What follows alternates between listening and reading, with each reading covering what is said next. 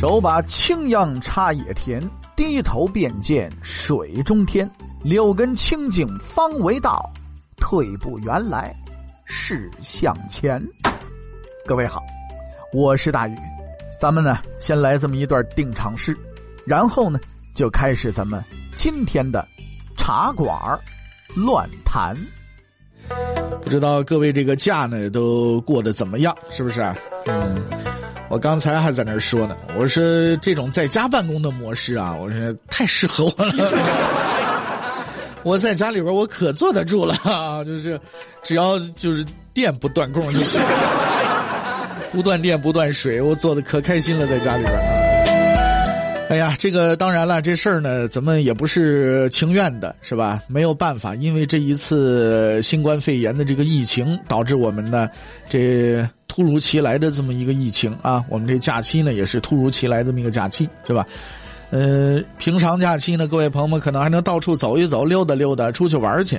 这回呢都不行了，不允许了啊！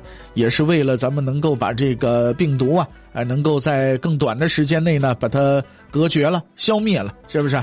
让它在我们之间的这种流传呢，给它禁止了。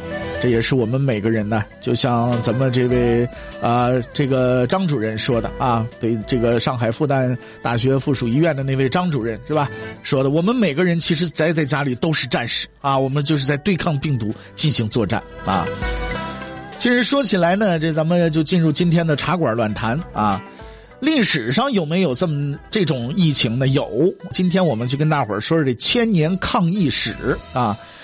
一九五八年呢，诺贝尔生理学或医学奖获得者啊，他叫莱德伯格，他曾经说过这么一句话，说同人类争夺地球统治权的唯一竞争者呀，就是病毒。所以你朋友说了，哎呦喂，我怎么没见过那么多病毒啊？那是因为你生活在现在，是不是？哎，我们用了各种各样的方法，从古到今经历过那么多次大的疫病，我们把很多的病毒啊，已经呢，呃，可以控制住它了。现在我们有一些有几个病毒，我们甚至说消灭它了啊。你比方说天花病毒啊，是吧？这这些个啊，包括这个呃其他的，咱们说引起小儿麻痹的这些，这甚至我们说可以说已经消灭掉了啊，很少有再发生了，是吧？疾病的历史啊，和咱们人类的历史是一样久远的，而卫生防疫呢，则是人类和各种细菌呐、病毒啊做斗争的这么一种重要的手段。呃，咱们老祖宗啊，呃，很早以前呢就已经认识到这个疫病啊它的可怕之处。早在先秦时期啊，这人们就有已经有这种意识了。古代的疫病概念呢，和咱们现在的这个传染病的概念呢，是基本上差不太多啊，有相似之处，是吧？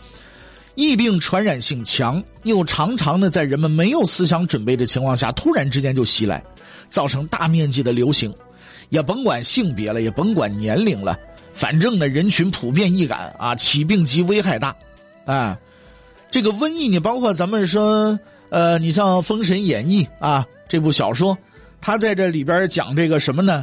讲这个说，呃，在封神的时候啊，包括都有这么一个啊，呃，我这个温度是不是啊？就是专门有这么一些人，什么撒豆天，专门有这个管这个什么天花的，呃，管管这个这个这些疫病的这么一些个神仙们啊，他们来到人间呢，就不是什么好事是吧？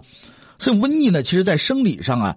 让人们虚弱甚至死亡，在心理上呢，也使得人们惊慌失措。因为古人呢，他不知道这传染病的传染途径，他很可能呢，周围一圈人都起着病的时候，害怕，说这是不是天谴呢？哎，是不是说我们怎么得罪老天爷，老天爷来收拾我们来了，对吧？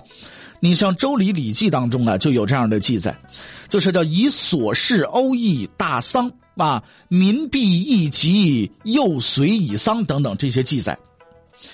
根据甲骨文和出土文物来看呢，早在这个夏商时期啊，呃，人们就已经养成了这种洗手啊、洗脚啊等等这种卫生习惯，目的呢，就是为了防止这个疾病的传播。你像《礼记内则》当中呢，有这么一段啊，叫“凡内外皆出名”，哎，中间咱们就不说了，最后你要叫“洒扫堂室即停”。说明呢，这个在当时啊，已经有早晨起床之后把室内呢都打扫一遍的这种习惯了。《诗经·唐风》啊，《山有书》当中呢有记载，叫晋国人讽刺晋昭公，叫子有庭内，夫扫夫洒。看来当时呢，这室内卫生要是做不好啊，那是要受到鄙视的。除了大搞卫生、预防疫病以外呢，先秦的人们呢还在努力的思考，说这疫病究竟它是怎么产生的？啊，人们已经逐渐的开始有这个察觉了，啊，呃，又是怎么传播的？人们也在思考这个问题。虽然当时没有说什么细菌呐、病毒啊这些生物学概念，但人们已经察觉到，说这疫病的发生和季节是有一定关系的。你像《周礼·天官集》当中呢，有这么一段，叫“四时皆有利疾，春时有消手疾，夏时有养疥疾，秋时有疟寒疾，冬时有肃上气疾。”啊，到了秦汉时期，人们就意识到了隔离疫病患者可以有效防止疫病的传播。你像在湖北云梦睡虎地秦简上面呢，就有出现对麻风病隔离院的这么一个记载。叫甲有完成但罪未断，今甲吏问甲何以论？当千吏所处置。意思呢，就是贾正在接受承担的刑罚，服刑还没结束，现在得了麻风病了，怎么处置呢？应当呢把他转移到吏所再处理，就是专门的一个收治这个病人的地方再处理，就是专门隔离麻风病人的机构。西汉元始二年呢，发生了严重的旱灾和蝗灾，疫病呢就随之而来了。汉平帝下诏，叫民疾疫者，空舍底地为之医药。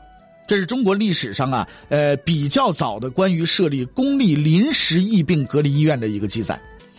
呃，到东汉延熙五年呢，呃，名将黄甫圭啊，率领军队征讨陇右地区，军中不幸发生了疫病，黄黄甫圭呢也是侵入这个安卢巡视。这里说的安卢呢，指的就是军队建立的临时性的隔离医院，把这些生病的人都隔离到一块儿去。除了隔离之外呢，秦汉时期的医家也总结了一些啊治疗疫病的药方，哎，那么这些个药方都有哪些呢？那都有哪些名医他们曾经制定过这类型的药方呢？咱们呢放在下期节目当中再跟大伙儿继续聊。